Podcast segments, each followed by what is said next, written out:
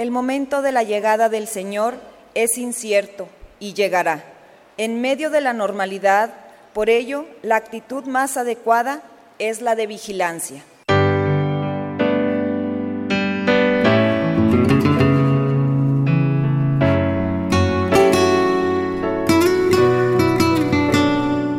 Bienvenidos a la Santa Misa. Muéstranos, Señor, tu misericordia y danos tu salvación.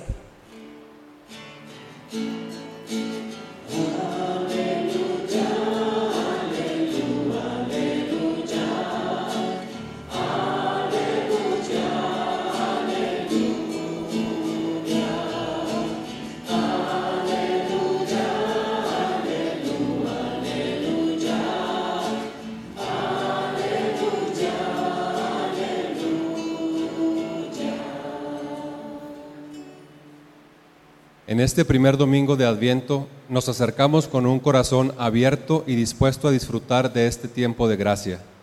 Es un buen momento para salir al encuentro del Señor y decirle con un corazón lleno de esperanza, ven Señor Jesús.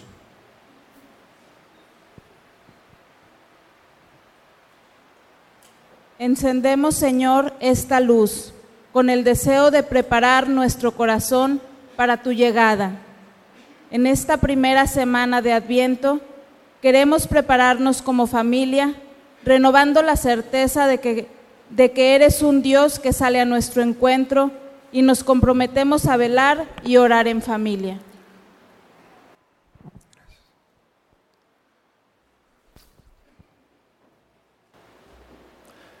El Señor esté con ustedes, hermanos.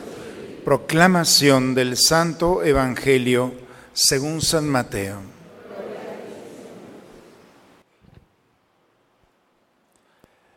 En aquel tiempo Jesús dijo a sus discípulos, así como sucedió en tiempo de Noé, así también sucederá cuando venga el Hijo del Hombre.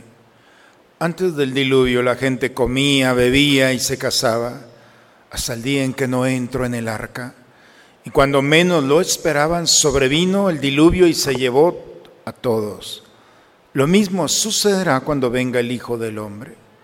Entonces de dos hombres que estén en el campo, uno será llevado y el otro será dejado. De dos mujeres que estén juntas moliendo trigo, una será tomada y la otra dejada. Velen pues y estén preparados, porque no saben qué día va a venir su Señor. Tengan por cierto que si un padre de familia supiera a qué hora va a venir el ladrón, estaría vigilando y no dejaría que se le metiera por un boquete en su casa.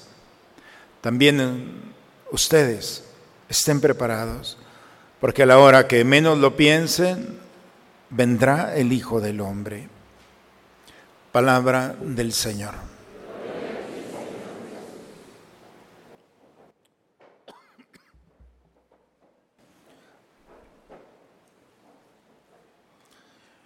La historia, hermanos, que nos puede acompañar en este inicio de Adviento es de un hombre que estaba trabajando, parecía un día normal, estaba en su mesa, era un recaudador de impuestos. Y este hombre cobraba impuestos, por supuesto nadie lo quería, menos cuando sabían que le quitaba a su pueblo para dárselo al imperio y quedarse una parte con él. Un día este hombre estaba allí, llega Jesús, se pone delante de él, se le queda viendo, este hombre encuentra en el conocido o desconocido una fuerza que nunca había experimentado. Lo único que le dice es, sígueme. Se sacudió interiormente, dice la escritura, que se levantó y lo siguió. No pudo resistirse. Se llamaba Mateo y Mateo es el el mismo que nos narra el Evangelio el día de hoy. Ese momento, esa experiencia de su vida, lo marcó de tal manera que no se pudo ir ya de ese sígueme y fue acompañando a Jesús. Fue testigo de cómo en alguna ocasión un hombre iba lo llevaban sordo y tartamudo. El hombre no sabía lo que estaba pasando a su alrededor. Dice que Jesús lo vio, se acercó y se lo llevó aparte. Mateo lo le llamó la atención cómo se lo llevó aparte Jesús, porque va narrando todo. Toca sus dedos con saliva, se los pone en el oído y en la boca. Efeta, es decir, ábrete. Y en ese momento el sordo y tartamudo experimentó. Jesús no solamente le hizo el milagro, tuvo la delicadeza de comunicarse antes con él a través de tocarlo con su propia saliva. Entró en ese lenguaje que solamente un sordomudo puede entender. De lo desconocido, él sabía que ese desconocido que estaba allí estaba haciendo algo en favor. La historia de una mujer, a mí es la que más me encanta. Una mujer encerrada en su dolor. Se le perdió o se murió su hijo, viuda, anciana, enferma, pobre. Esa mujer está encerrada, se le acabó la razón para vivir. Y esta mujer no vio a Jesús, pero Jesús sí la ve a ella. Así que Jesús se acercó, se acercó a aquel cortejo, la abraza, tuvo compasión, que es lo que significa, la abrazó. No llores, mujer. Extendió su mano, tocó al muchacho que estaba muerto, se lo recuperó a su madre. La madre, la locura de ese momento, pasar del momento más doloroso en el que una madre puede vivir al gozo y la alegría de verlo. Y nos va narrando historias maravillosas. A un hombre que tenía a su hija enferma, muerta ya, y los sirvientes le dicen, ya no molestes al maestro ya está muerta tu hija. Jesús lo toma y le dice, no tengas miedo, ten fe. Y este hombre le confía su vida y su esperanza a Jesús. Cuando llegan a la casa, Jesús dice, no está muerta, está dormida. Y se burlaron de Jesús. Así que entró Jesús con él, talita con niña, levántate. Y se levantó la niña, se despierta y se la regresa a sus papás. Y todavía Jesús tiene la delicadeza de decir, denle de comer. A todo mundo con la alegría del milagro y se les olvidó, denle de comer. El milagro venía completo. Y cada experiencia que Mateo nos va narrando, nos va explicando, hermanos, que él pensaba que era un día normal pensó que iba a terminar como un publicano, como odiado por todos, y ese día cambió su historia. Como cambió la vida de una viuda que pensó que iba a dormir, si, si podía dormir con su dolor, y resulta que ese día no pudo dormir porque la alegría era desbordante. Como ese sordomudo no dejó de hablar y de escuchar lo que desde niño no podía, pensó que ese día iba a dormirse de la misma manera y la historia cambió. Esa es la historia que se está escribiendo. Ese es el adviento. El adviento es una dosis de esperanza. Una esperanza que está cimentada en Cristo. En una fe tan débil, tan pobre, tan limitada como la nuestra. Porque también como ellos, podemos experimentar esto, esto está igual, esto no va a cambiar. En cuatro semanas estaremos celebrando la Navidad. Y estoy seguro que más de uno de los que estamos aquí no quiere que llegue la Navidad. Porque estás pasando por la realidad en la que se ha polarizado tu alegría y piensas que va a ser una Navidad más. Una Navidad, porque en la mañana les preguntaba, oigan, ¿quién quiere que llegue la Navidad en la misa de niños? Todos los niños levantaron la mano, ningún adulto la levantó. ¿En qué momento perdimos la frescura, el gozo de la Navidad?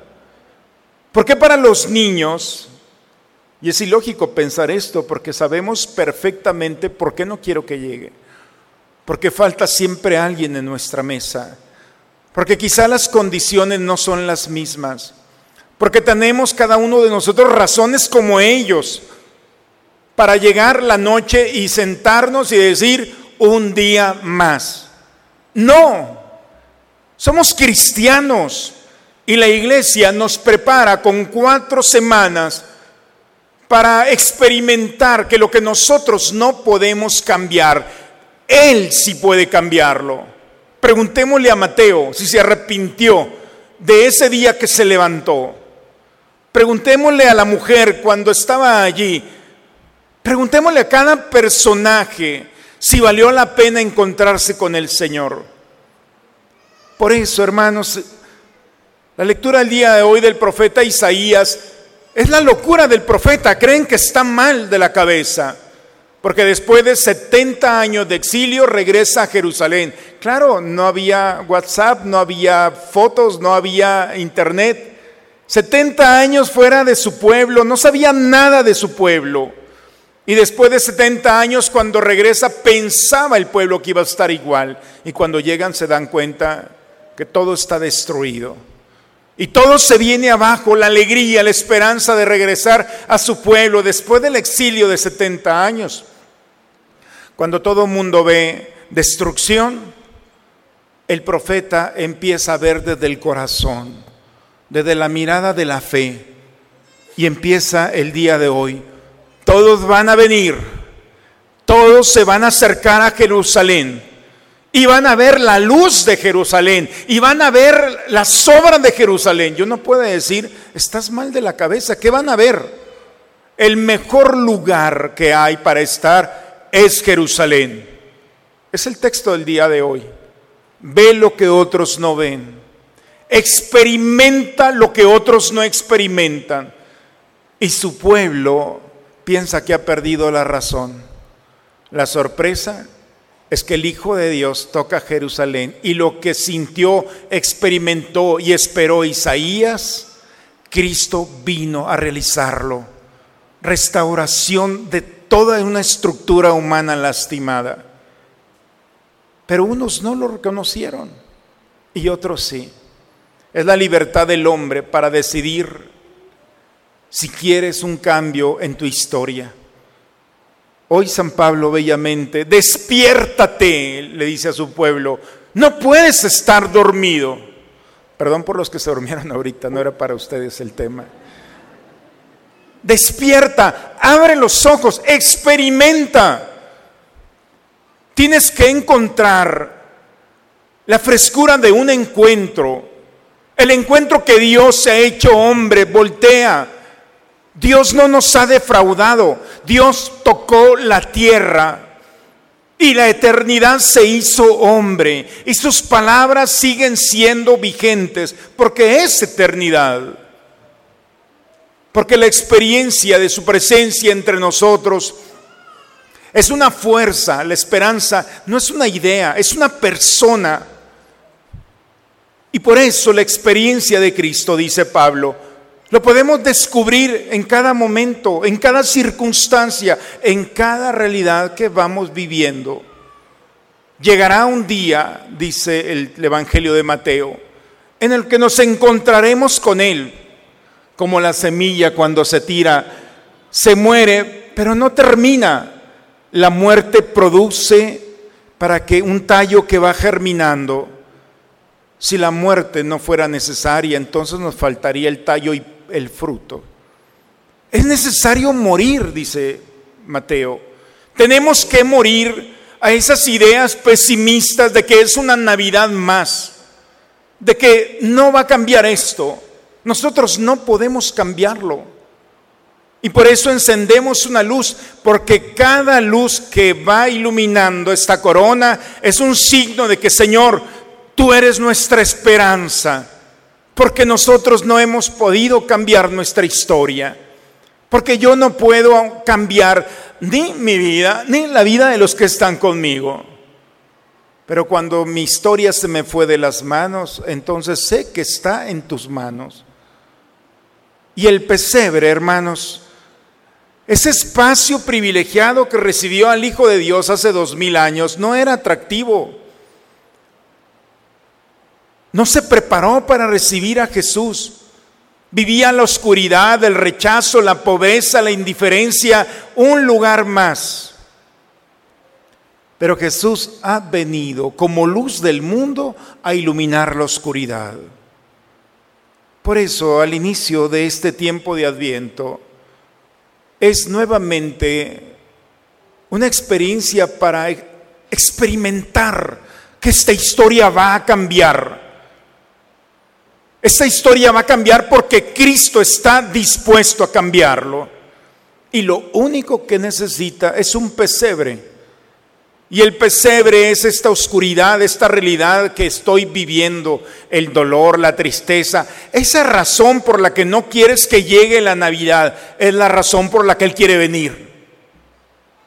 Porque si yo le digo, no puedes venir, ve mi pecado, pues a eso voy. Y le podemos decir, no quiero que vengas porque estoy triste, para eso voy. Porque ve la realidad que estoy. No es una Navidad más como si fuera niño. He perdido la alegría. Para eso voy. Esa realidad que nosotros rechazamos es la realidad que Dios está esperando para iluminarla, para tocarla, para restaurarla, para sanarla. Por eso los textos del día de hoy nos permiten ver a hombres y mujeres que se confiaron, los locos de la fe. Se confiaron totalmente que fueron señalados. Mateo, eres un loco, dejaste tu trabajo, tu seguridad por levantarte. Isaías, ¿cómo puede ser posible que veas, que veas algo, que presumas algo que no está? No está. Como Pablo, que dice despiértense porque están dormidos, porque hay algo que ustedes no ven y está delante de ustedes. Hermanos, estamos esperando vivir una Navidad. No te decidas a vivir una Navidad igual que la del año pasado o con las mismas características.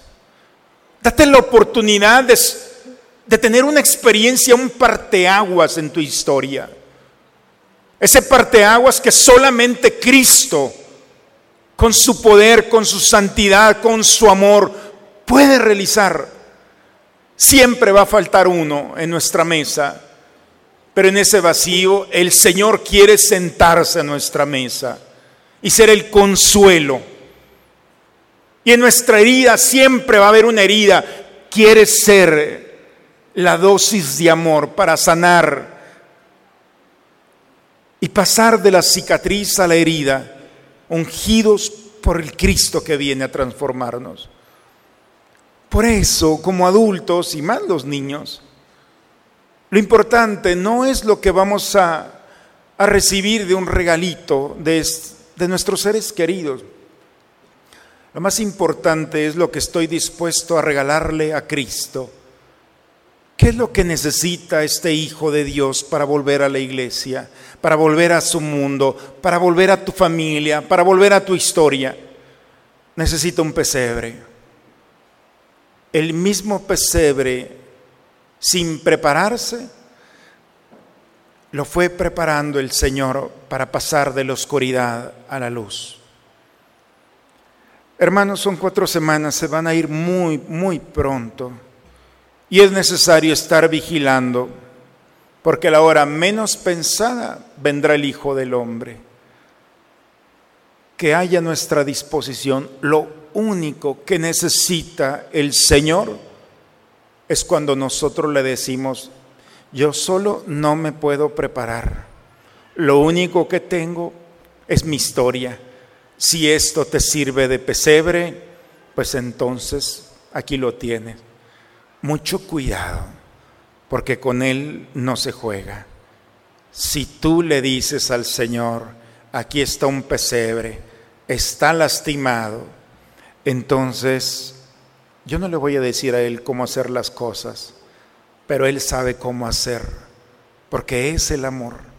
Y porque esta Navidad puede ser el parteaguas de todas las Navidades que has vivido, donde el consuelo, después de la pérdida de tu ser amado, pueda manifestarse en la delicada presencia del Señor, donde la esperanza como regalo al corazón pueda nuevamente darte una razón para seguir luchando por tus sueños, por tus ideales, esperando nuevamente la experiencia que tanto le has pedido al Señor. Vean lo que ha hecho. Aquí está. Esas historias las podemos presumir porque no se limitan a un papel, a una hoja. Esas historias han estado por más de dos mil años en hombres y mujeres que tuvieron la delicadeza y la humildad para decir, lo único que te puedo ofrecer es oscuridad. La poca alegría que tengo, la poca esperanza, si eso te sirve. Esa historia cambió cuando el hombre con humildad le puso en sus manos lo poco que tenía. Hoy estamos empezando, hermanos, el adviento. Ojalá que en casa los invito a tener una corona con estas luces que nos van llenando de esperanza. Cada luz va encendiendo este templo. Cada luz va encendiendo en nosotros el espíritu de la Navidad, que no viene a ser el espíritu del consumo, viene a ser el espíritu del desprendimiento de mi seguridad, de mi pecado, de mi tristeza. Cuando logro abandonarme en el Señor, entonces Él viene a manifestar los frutos de su encarnación. Y esa es la verdadera Navidad, cuando el gozo y la alegría y la paz que solamente Él puede ofrecernos se manifiestan en un corazón dispuestos. ¿Quieren que llegue la Navidad? Bien, si no les iba a volver a predicar nuevamente todo. Esto es, hermanos, ese sí es un tesoro ese sí, por más débil que sea, es un tesoro. Esa disposición que te hizo decir sí es una moción del Espíritu Santo. Te fue preparando para llegar aquí y decir sí. Ese sí ya lo venía trabajando. Ahora deja que el Señor lo vaya perfeccionando en tu caminar. Oremos un momento en el silencio de nuestro corazón y presentémosle nuestra historia para que esa razón que tenemos para no llegar a la Navidad, experimentar el nacimiento del Hijo de Dios, sea el espacio propicio, el pesebre necesario para que Él venga a manifestar su luz, su paz, su gloria. En el nombre del Padre, del Hijo y del Espíritu Santo. Padre, me pongo en tus manos, haz de mí lo que quieras, sea lo que sea, te doy las gracias, estoy dispuesto a todo, lo acepto todo, con tal de que tu voluntad se cumpla en mí y en todas tus criaturas. No deseo nada más, Padre, te encomiendo mi alma, te la entrego con todo el amor del que soy capaz, porque te amo y necesito darme, ponerme en tus manos sin medida, con una infinita confianza, porque tú eres mi Padre.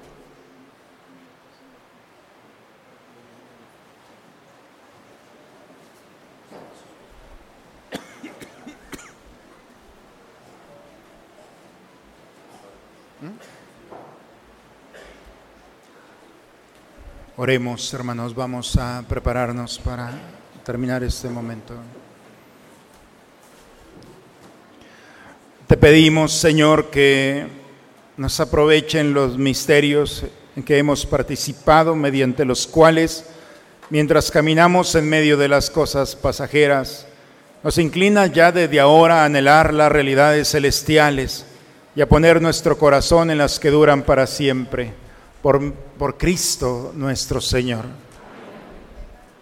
Vamos a, iniciar eh, este 5 de diciembre, del 5 al 11, siete días de adoración.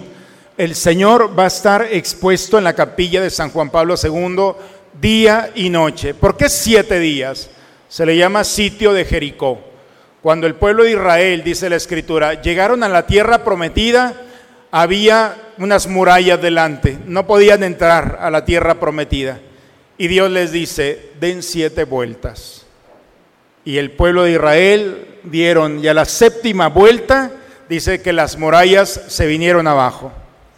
Hay muchas murallas ahorita en este tiempo, lamentablemente, en nuestras familias, en nosotros mismos, en nuestro país, en nuestro querido México.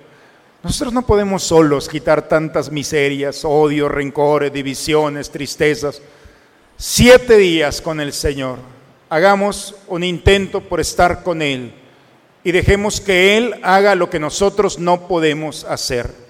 Y si nosotros lo único que podemos hacer es estar delante de Él y orarle y decirle, Señor, ve nuestro México, nuestra patria, ve nuestras familias, ve mi vida. Dejemos que esas murallas sean tocados por Él. Ojalá les han repartido, si no en las puertas están algunos de nuestros queridos hermanos haciendo este espacio para que ustedes se anoten. Especialmente quiero invitar a los señores por la noche. Nos están faltando hombres para que en la noche estén cuidando. Eh, es seguro aquí, pero más vale que haya siempre la presencia de hombres. Por la noche eh, estén por aquí. Son siete días, entonces ojalá, espero eh, poder contar con ustedes y se puedan anotar. No se preocupen, señoras, van a estar seguros, no se van a ir a otro lado. Entonces aquí, nada de que voy con el Padre y no los, no los vemos en siete días. Aquí estamos entonces. Nosotros no tenemos esa cultura lamentable de, de comprar e invertir en nuestra querida ciudad, en nuestro querido México. Siempre hay que ir al extranjero o a otra ciudad. Saquémosle provecho a lo que nosotros hacemos. Hay unos niños por allí vendiendo cositas sencillas, ¿no? Donuts, brownies, esto. Estos niños tienen tres años, fíjense bien, para sentirnos orgullosos, tienen tres años, todos los meses, cada uno de estos niños juntan 100 pesos, juntan 500 pesos entre cinco y le dan 500 pesos a un niño que han adoptado de las Teresitas, de la última ciudad de Saltillo, donde vamos a ir a dejar las despensas. Tres años dándole 500 pesos mensuales a un niño. Y todo ahí están los letreros. Hay que sentirnos muy orgullosos. Detrás de nosotros vienen niños que nos vamos a sentir muy orgullosos. Nosotros, hoy y mañana, de lo que nosotros hemos invertido al inculcar la bondad. No andemos comprando cosas que hacen en producción. Cada cosa que hace allí es fruto de un artesano, de una artesana. De, vamos a invertirle a lo bueno hay que quitarnos cosas del corazón. Bien, el Señor esté con ustedes. La bendición de Dios Todopoderoso, Padre, Hijo y Espíritu Santo, descienda sobre ustedes, sobre sus familias y permanezca siempre. ¿Verdad que la Navidad es atractiva? Prepárense, si vamos caminando, esta Navidad va a ser única, va a ser el parteagua de nuestra historia. Vayamos en paz, la misa ha terminado. Dios los bendiga, hermano.